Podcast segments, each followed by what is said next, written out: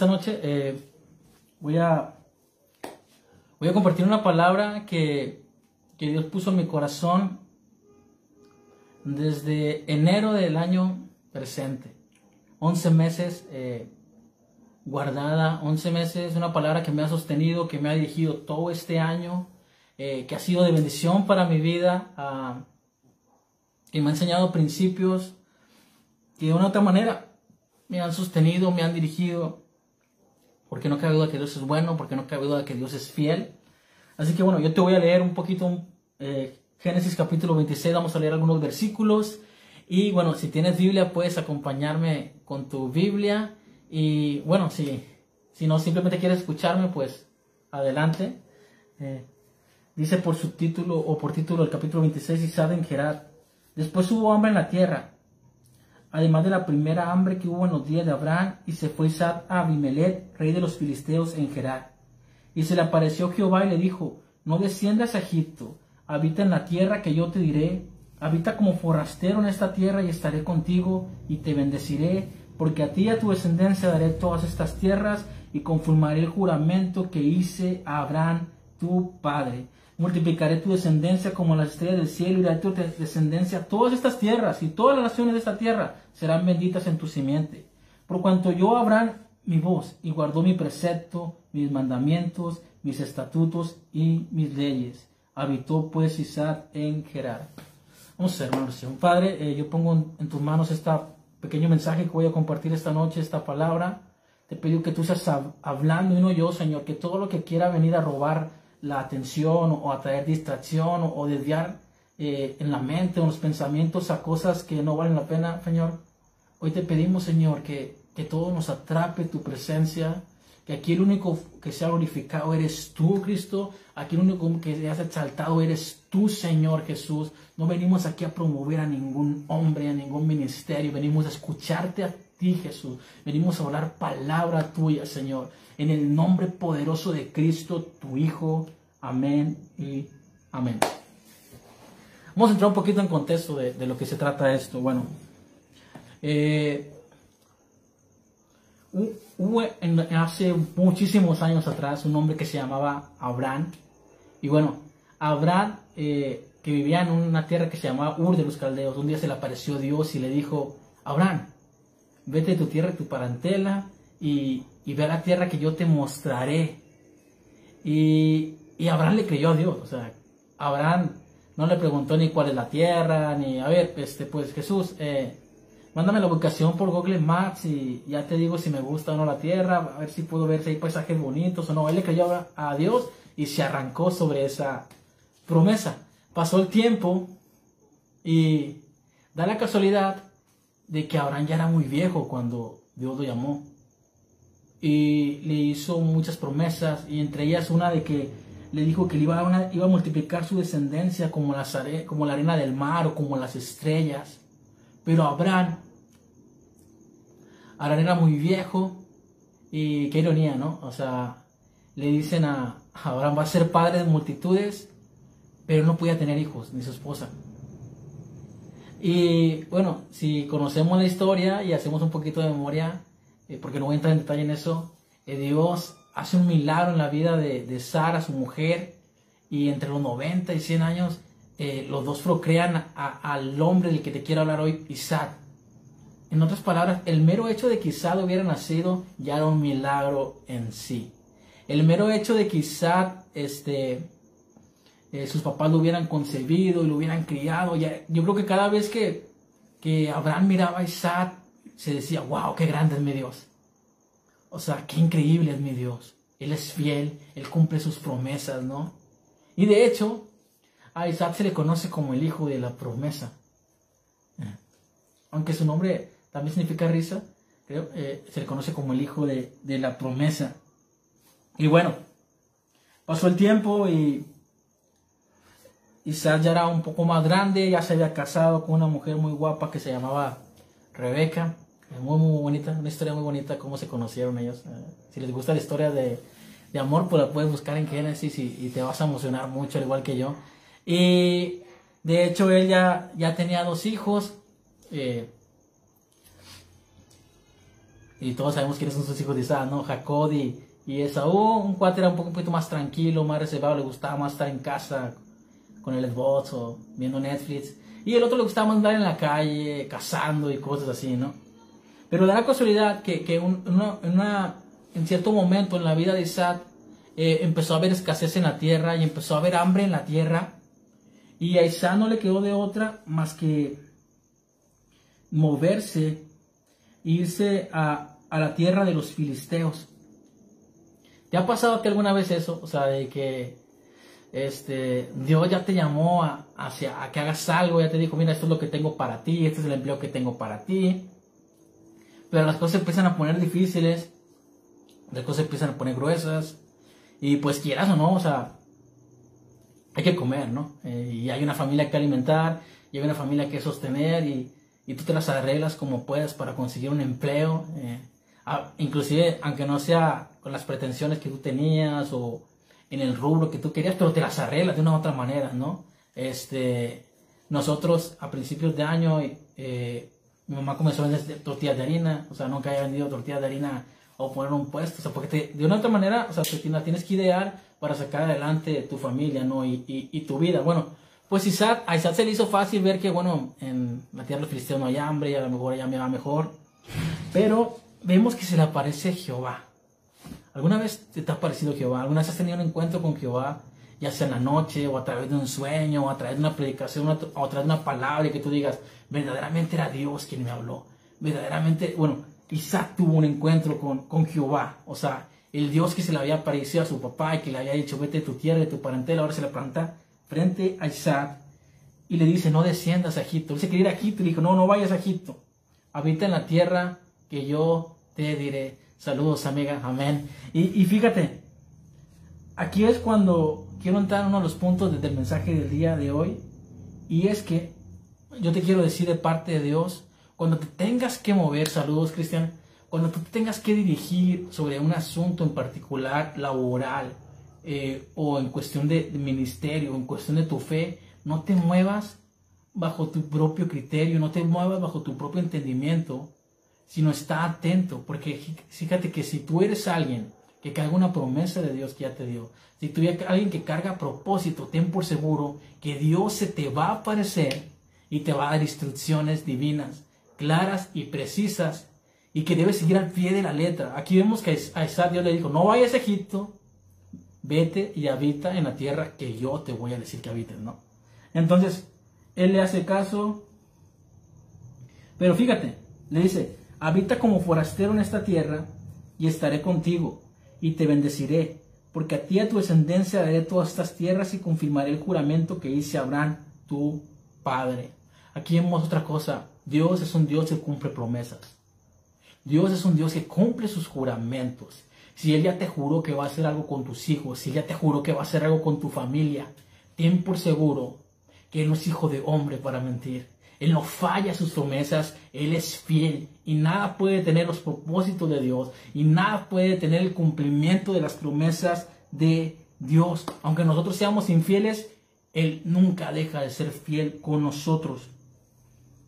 Entonces le dice, multiplicaré tu descendencia como las estrellas del cielo y daré tu descendencia a todas estas tierras y todas las familias, naciones de la tierra serán benditas en tu simiente. Me encanta esto que le dice, habita como forastero. Hace años atrás había una estatua que yo observé, en, la vi en internet y la publiqué en mi, perfil de Facebook y me llamó mucho la atención. Era un hombre con una maleta, pero dentro de, su, de su ser, de su contorno, había un hueco inmenso. Estaba vacío, pero traía una maleta. Y cuando la vi no pude evitar pensar, imagínate, ¿no? Alguien caminando con una maleta pero con un hueco inmenso que lo traspase, que tú pudieras ver ese hueco en medio de él, ¿no? Y no es un hueco de hambre, que ya se Este, y, y, bueno, este, cuando ve, vi esa imagen no pude evitar pensar que muchas veces en tu vida, cuando le creas a Dios, a lo que Él te mandó a hacer, cuando le creas a Dios, a esa instrucción divina que te está dando, a los ojos de la gente va a ser una total locura. A los ojos de la gente vas a, vas a aparentar a alguien que tiene una vida vacía, que tiene una vida sin sentido, eh, que dice que te, te, van a cuestionar, pero, o sea, ¿en qué cabeza cabe creer que Dios te va a dar una gran descendencia y que tienes que dejar tu comodidad? Pero aunque los demás, los ojos de los más te vean vacío, porque no pueden ver más allá, no pueden ver con una vista divina lo que Dios está viendo, lo que ellos ven vacío. Esos espacios en tu vida que sean vacíos están llenos de las promesas de Dios sobre tu vida. Ellos no lo pueden ver, pero tú sabes lo que está viendo, tú sabes quién te amó, tú sabes quién te prometió esas cosas y Él las va a cumplir.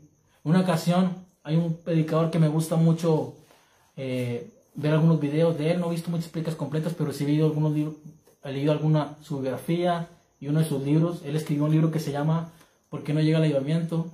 de Leonard Ravenhill, cual se lo recomiendo muchísimo. Tardé chorros de años en conseguirlo. Y, y, bueno, este cuate, en una ocasión, él era un predicador inglés, eh, su carrera ministerial em, empezó en Londres, pero en alguna parte de su ministerio él sintió que Dios lo estaba llamando a emigrar a Estados Unidos, iniciar un ministerio de evangelismo en Estados Unidos. Bueno, cuando lo escucharon predicar a este cuate, que era un predicador cualquiera, era un predicador que cargaba eso que nosotros llamamos unción y poder de Dios, de hecho, fue Leonard Ravenhill el que dijo, aún no sé muy bien lo que es unción, pero sé cuándo está y cuándo no está sobre la vida de una persona. Bueno, cuando lo escucharon predicar, se quedaron fascinados por cómo Dios usaba a este hombre. Y se le acercaron varios hombres de negocio y le dijeron, mira, si te asocias con nosotros no te va a faltar nada.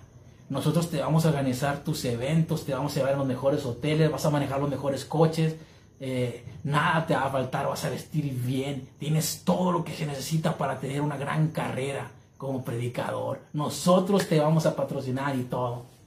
¿Y sabes qué le dijo Raven No, gracias. Yo no necesito eso. ¿Sabes por qué? Porque él dijo la siguiente frase, mientras tengas menos tengas del hombre, más tendrás de Dios. Dios le creyó a Isaac, no necesito irme a Egipto para prosperar y para que mi familia no le falte nada. Yo necesito ir y habitar en la tierra que Dios me dice. Yo necesito seguir las instrucciones que Él me da. Seguimos leyendo más adelante. Versículo 5 dice, por cuanto yo oran mi voz y guardó mi precepto, mis mandamientos, mis estatutos y mis leyes. Unos versículos atrás hablábamos sobre lo que Dios le estaba prometiendo. ¿Y por qué Dios quería cumplir lo que Dios le había jurado obrar en la vida de Isaac? Porque, déjame te digo, amigo mío, amiga mía, que tú portas promesas en sobre tu vida, pero el hecho de que las portes no quiere decir precisamente que porque sea muy guapo, muy guapa, o ah, qué chulo, mi hijo, no. Muchas veces se debe a la obediencia de otros hombres. Muchas veces se debe a la obediencia de tus padres, tanto físicos como espirituales. Dijo el apóstol Pablo a, una iglesia, le dijo, yo los engendré a ustedes mediante la predicación del Evangelio. A veces que cuando uno nace de nuevo y empiezan a brotar o a verse eh, los dones que Dios ha puesto sobre tu vida, mucha gente se deslumbra con los dones. Mucha gente se deslumbra con, lo, con cómo Dios te usa y cómo fluyes en cierto don o fluyes en cierto ministerio. Y se les comienza a olvidar que hubo alguien que los engendró. Se les comienza a olvidar que hubo alguien que te predicó el Evangelio. Se les comienza a olvidar que hubo alguien que murió por ti en la cruz del Calvario y empiezan a decir, ah, wow, qué ungido soy yo, qué predicador soy yo, eh, qué bien predico, qué bien canto. No, hijo, la unción fluye de la barba de Aarón. La unción fluye desde tu autoridad. La unción fluye desde la enseñanza de tus padres espirituales. La unción fluye desde la enseñanza que recibiste en casa. Ah, yo sé que, tengo el don de predicación, no lo puedo negar. Pero también sé que lo que soy hoy en día, mucho o poco que sé, lo debo a la formación que recibí de mis padres, lo debo a sus consejos, lo debo a sus regaños, lo debo a esas cintareadas por bueno, tú no estás para saberlo ni yo para contarte. no te creas. Eh, este, yo me acuerdo que cuando estaba chiquito, eh, no sean así con sus padres, eh, con sus hijos. si yo me ponía a jugar un poquito como los demás niños en la iglesia, a mí me sacaban y bajábamos las escaleras, íbamos a los baños que estaban ah, en la iglesia, me metían unos cintazos que para que a mí se me hubiera ocurrido portar mal en un culto, no, me va a estar bien, cañón, esas instalaciones no se olvidan nunca. Pero bueno, a veces la vara no hierre, eh, pero sí te libra, o sea, sí te corrige. Y es necesario a veces un poquito una... Yo era un niño, o sea, ahora entiendo que no necesito que alguien me regañe para concentrarme o para poner, cuando era más adolescente, eh, poner atención a lo que Dios me quería enseñar en ese día. Simplemente eh, se hace por amor, o sea, pero la disciplina de tus padres, el lineamiento de tus padres es más que necesario en ocasiones. Eh, a veces es necesario también una corrección ahí. No tan agresiva, pero sí es necesaria. Este, y bueno, decimos que la obediencia de Abraham marcó el destino de Isaac. Tu obediencia va a marcar el destino de tus hijos, naturales y espirituales, principalmente naturales. Pero hay algo bien chido que te quiero decir en esta noche, y es que la obediencia de Cristo marcó nuestro destino. Así como Abraham fue obediente a lo que Dios le dijo, él caminó y guardó sus preceptos, sus mandamientos y su ley. Cristo fue obediente al Padre. Cristo fue obediente a todo lo que le demandó el Padre.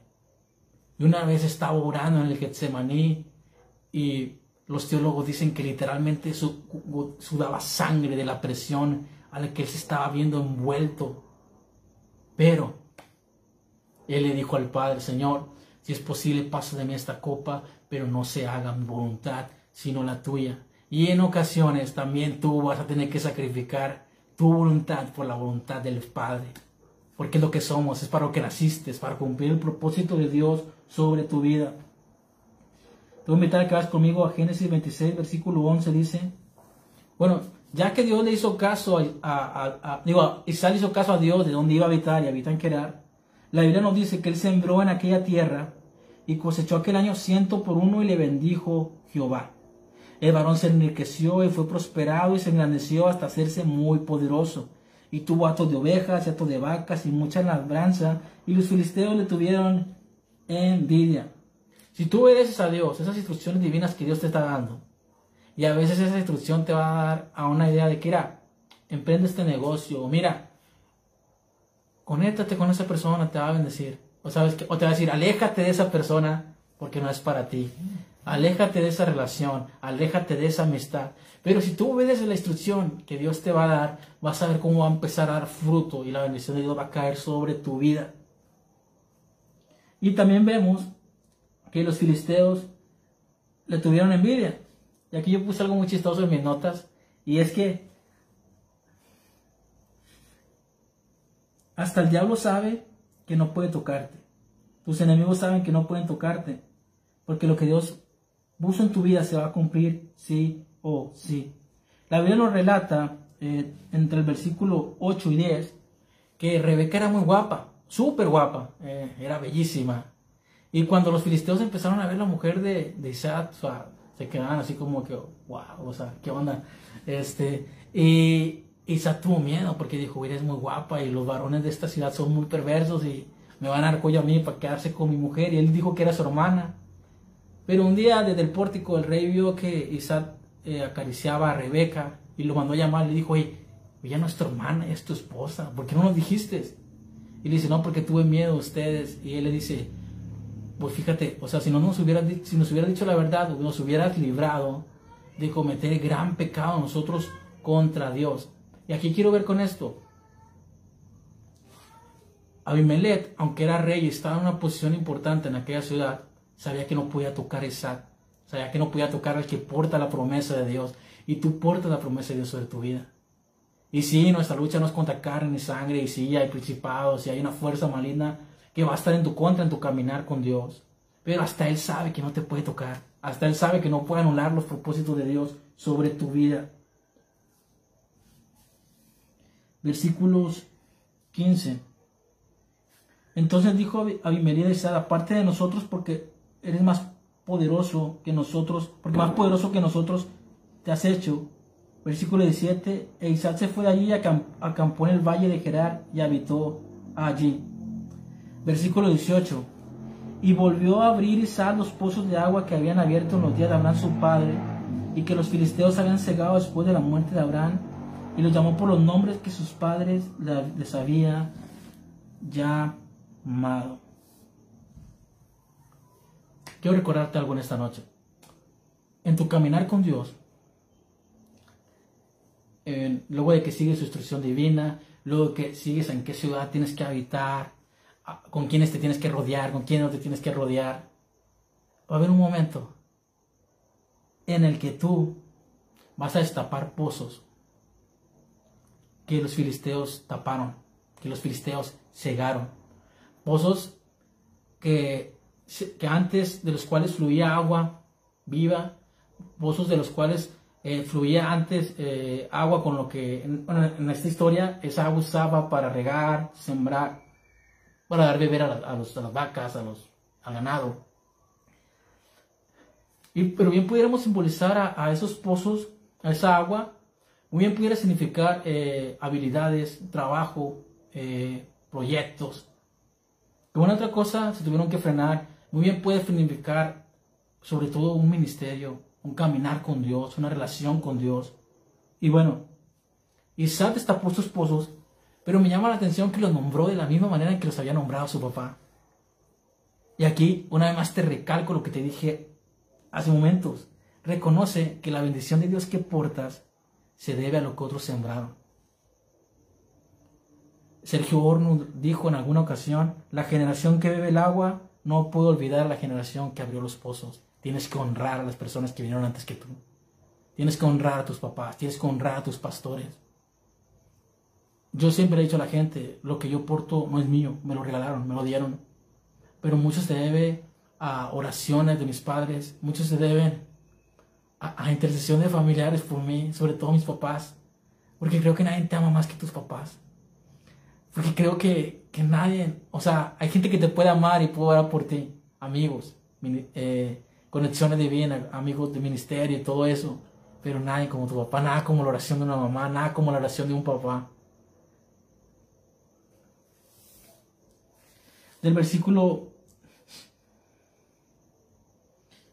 20 y 21 vemos que él abrió varios pozos. Pero cuando los filisteos vieron que salía agua de esos pozos, le dijeron, ah, espérate, esa agua es de nosotros, esa agua no es tuya porque está en nuestra tierra. Y le quitaron esos pozos a Isaac. Y él no peleó. Él dijo, ah, ok, está bien. Y, le quitaban un pozo y él había otro. Y, luego se lo volvían a, quitar, le quitaron como tres pozos a este cuate. Le dijeron, no, no, tampoco pudo usar ese pozo. Ah, bueno, no, está bien, este, no pasa nada. Si te cierran una puerta en tu vida, un trabajo, eh, una oportunidad eh, para ministrar, para predicar, para cantar, para tocar en tu iglesia, no te preocupes. Donde tú te plantes, donde Dios te lleva a abrir otro pozo, tú, sigue adelante, no desistas, vuelve a abrir otro pozo. Donde vuelva a salir otro pozo, de ahí va a salir agua. Y la gente se va a quedar boca abierta, no le va a otra cosa. Se va a sacar de onda. Y tal vez te vuelvan a hacer pleito, pero no te preocupes. Vuelve a intentarlo y vuelve a empezar otro pozo y sigue predicando la palabra de Dios y sigue anunciando que Cristo es fiel y sigue anunciando que Dios es poderoso. No te detengas, sigue predicando. Y a veces no van a ser personas, a veces va a ser el diablo. A veces va a ser el diablo el que va a venir y te va a decir, eh, espérate, no puedes hacer eso. Porque tú eres esto, tú hiciste aquello. Y, y deja de hacer eso que Dios, en lo que Dios está usando y luego abres otro pozo y luego viene la necesidad sobre tu vida financiera. Y una vez más el diablo diciéndote, no puedes usar el agua de ese pozo. Pero donde te plantes tú, donde pongas el pie, donde digas, aquí voy a abrir un pozo, de ahí Dios va a hacer que fluya agua sobre tu vida viva. Porque dice la palabra de Dios que el que cree en mí de su interior fluirán ríos de agua viva. Hay pozos en tu vida que cegó el pecado. Hay pozos en tu vida que, que, taparon las malas decisiones que tomaste. Pero no importa. Vuelve a abrir otro pozo. Versículo 21 dice, perdón, 22 dice, y se apartó de allí y abrió otro pozo y no riñeron sobre él y llamó su nombre Rehobot y dijo, porque ahora Jehová nos ha prosperado y justificaremos sobre esta tierra. Quiero decirte qué significa Rehobot. La palabra Rehobod es de origen hebreo y dice espacio abierto, espacio abierto dado por Dios para prosperar. No importa que hayan reñido contigo por un pozo. No importa que el enemigo se haya parado y, te, haya, puesto pelea y, te haya puesto oposición sobre lo que estabas haciendo. Porque cuando Dios está usando, no te preocupes, hay un robot para ti, hay un pozo que Dios ha abierto y que te lo da única y exclusivamente a ti para que prosperes. Antes de que Sal abriera su robot, y esto se lo robé a Samuel Rodríguez, ¿eh? no, es mía, no es esta idea, dice, él hizo unas cosas, y es que primero abandonó el pozo de la hostilidad, que se llamaba Sitchnit, se movió de ese pozo y cavó otro pozo. Samuel Rodríguez dijo, cuando estás dispuesto a abandonar la hostilidad y el drama, los pleitos, el conflicto, cuando estás dispuesto a seguir adelante y no quedarte atrapado en una batalla que Dios ya peleó en su nombre, de todo lo que ha pasado descubrirás tu Rehobot. Una vez más te digo, Dios tiene un Rehobot para ti. Y ya vamos a llegar al versículo que Dios me dio en enero. Eh, esta palabra dirigió todo mi 2021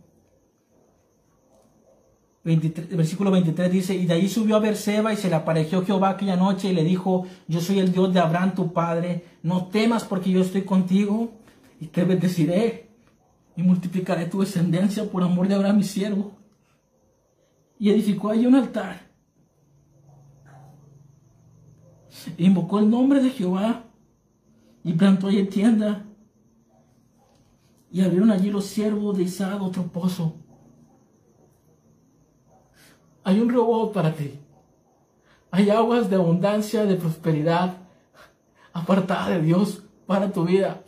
Pero hay otro pozo que no tiene nada que ver con la bendición espiritual. Hay otro pozo que Dios quiere que abras, que no tiene nada que ver con recompensas en esta tierra.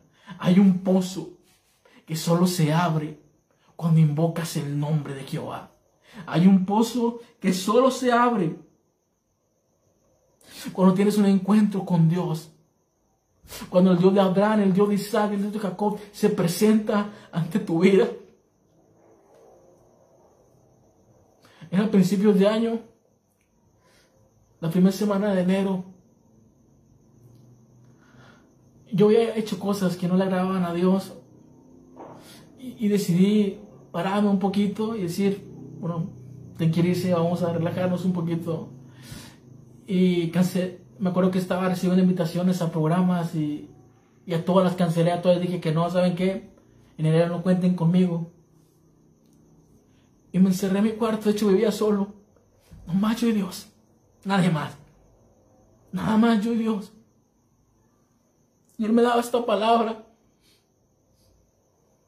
Y me acuerdo cuando Él me la dio, Él me dijo simplemente, sí, te equivocaste, la regaste.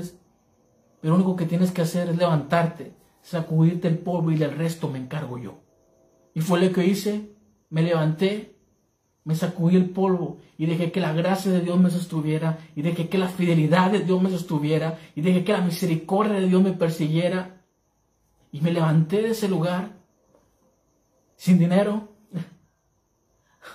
sin nada que comer, de hecho, porque me estaba quedando muy poquito, estaba pagando mi carro, me quedaban 300 pesos a la semana, sin ropa, sin tenis, pero con una palabra de Dios para mi vida, con una palabra de Dios para mi año, con una palabra de Dios. Porque hay situaciones en tu vida de las que no van a salir ni con la ayuda de tus padres, ni con la ayuda de amigos, ni de tus panas, ni de nadie.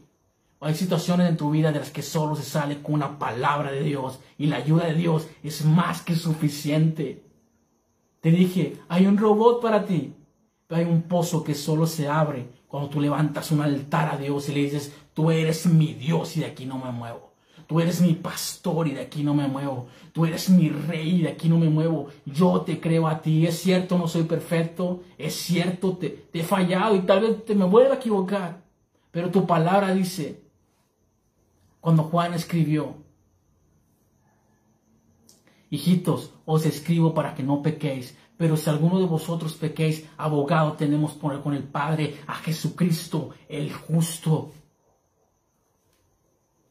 Y bueno, Dios me dio esta palabra en enero y me di cuenta que hay, hay una bendición que no tiene nada que ver con lo material, que solo se desata con adoración. hay un pozo que Dios quiere abrir en tu vida que se llama un río de oración, un río de agradecimiento, papá, un río que solamente expresa cuán bueno es Él, cuán misericordioso es Él, cuán grandioso es Él, un río que fluye del trono de la gracia de Dios. Y ese pozo no lo destapamos porque queremos que Dios nos prospere económicamente en esa tierra.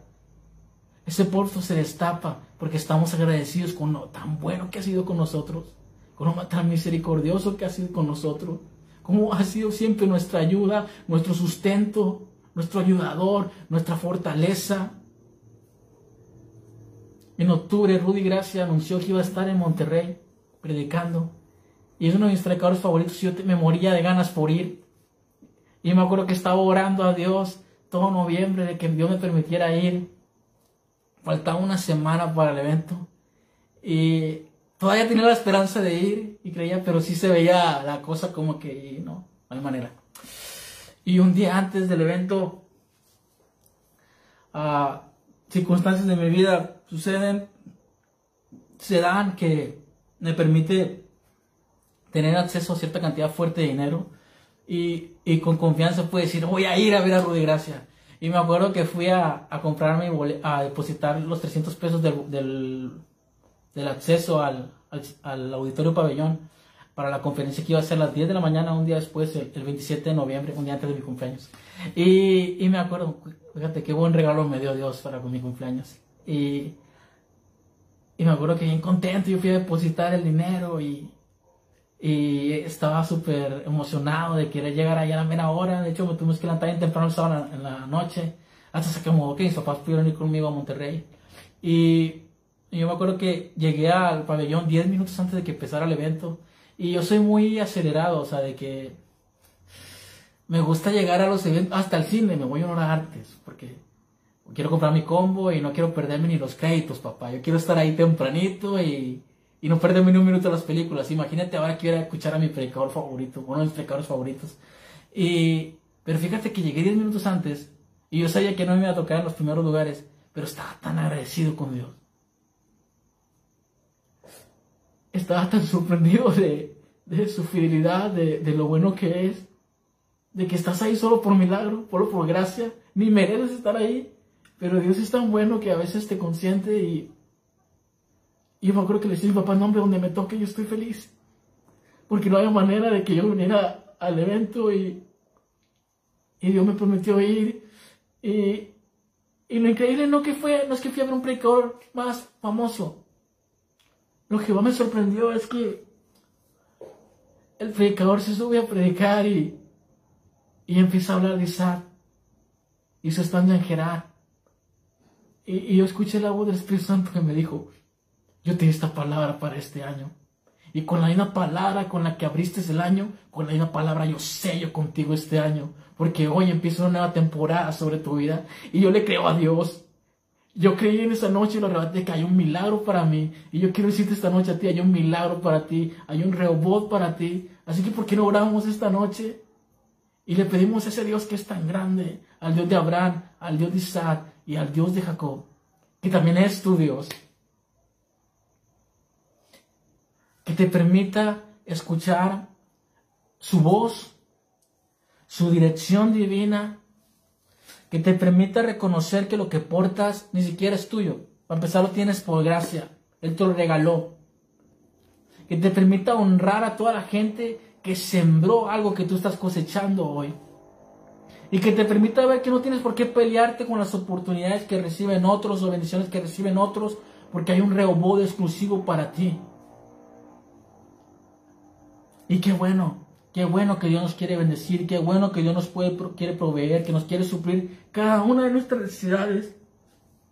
Pero yo quiero hacer una invitación más y declarar algo más sobre tu vida, más que bendición económica. Yo quiero invitarte a que levantes un altar en tu casa cada día. Yo quiero invitarte a que le digas a Jesús, ven y entra en mi corazón. Yo quiero invitarte a que le digas a ese Dios de Abraham, a ese Dios de Isaac y a ese Dios de Jacob, a Jehová, al gran Dios soy. Dile, ven a mi casa, ven a mi vida, ven a mi familia. Ven, Yo quiero invitarte a que levantes un altar a Dios. Un altar no para que haga algo por ti. Un altar en agradecimiento a que Él es tan bueno, a que Él es tan poderoso. Y que juntos abramos un pozo del cual fluyen ríos de agua viva desde el trono de la gracia.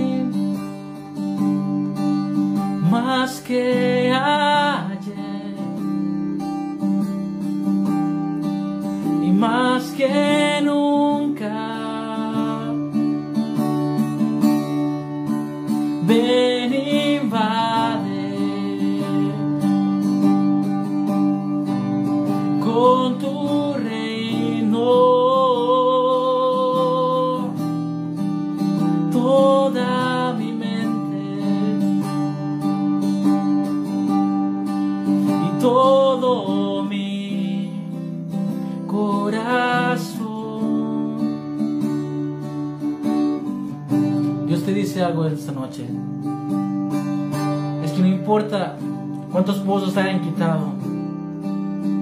No importa cuántos pozos el enemigo te haya quitado y te haya dicho, tú no puedes seguir sacando de esta agua para bendecir tu casa o tu familia. Dios tiene un rehobot para ti. Dios tiene un pozo que nadie te puede quitar.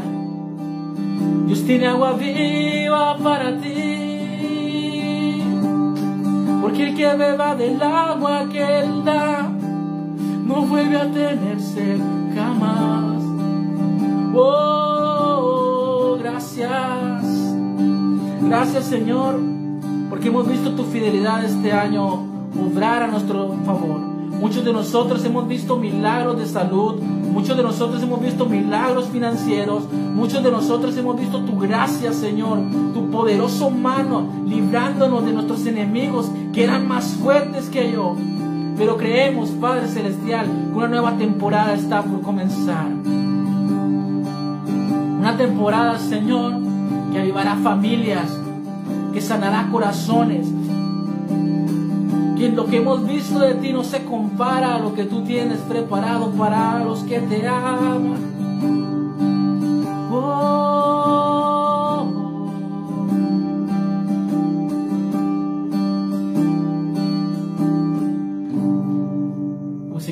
Noche, una vez más, gracias por, por conectarte, por regalarme un poquito de tu tiempo.